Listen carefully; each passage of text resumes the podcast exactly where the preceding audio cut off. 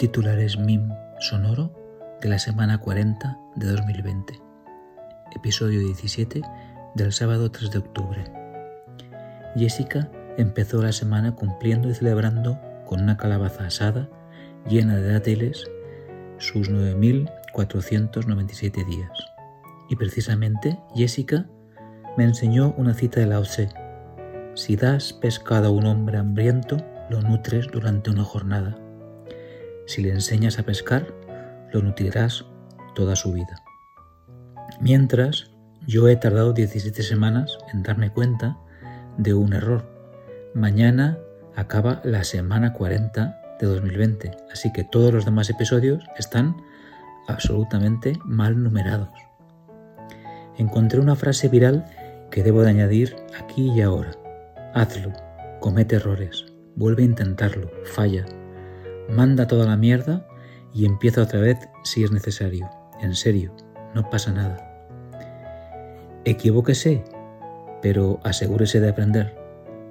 Miguel de Unamuno nació el día de San Miguel de hace 156 años y decía, el modo de dar una vez en el clavo es dar 100 veces en la herradura, algo esencial en el aprendizaje. No podrás ser maestro en el arte de leer y escribir sin que primero hayas sido buen discípulo. Esto, con mucha mayor razón, se deberá aplicar al arte de vivir. Así escribió el estoico Marco Aurelio en sus meditaciones hace aproximadamente 1845 años. Alberto Soler, psicólogo, titula en sus eventos que a ser malo se aprende.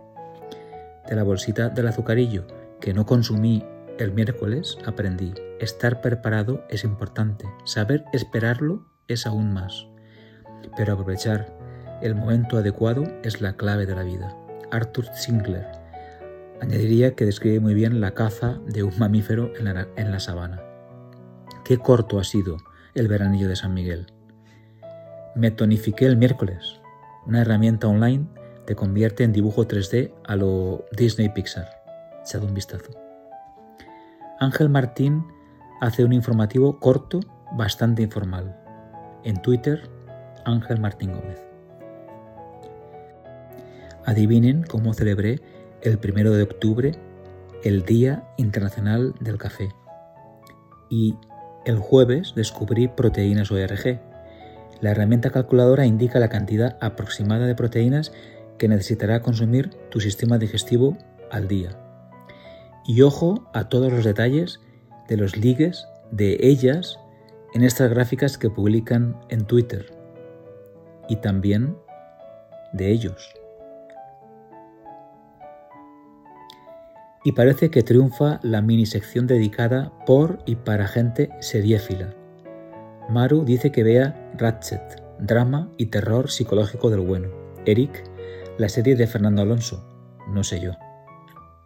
Y fijaros hasta qué punto hay crisis en los canales de televisión generalistas que el periódico The New York Times dejará de comentar los horarios de la tele tras 81 años.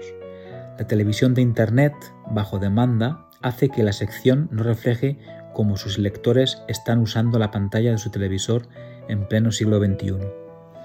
Y mi padre ya tiene preparado un tarro de olivas verdes, serrana de espadán, alineadas a su manera. Es todo.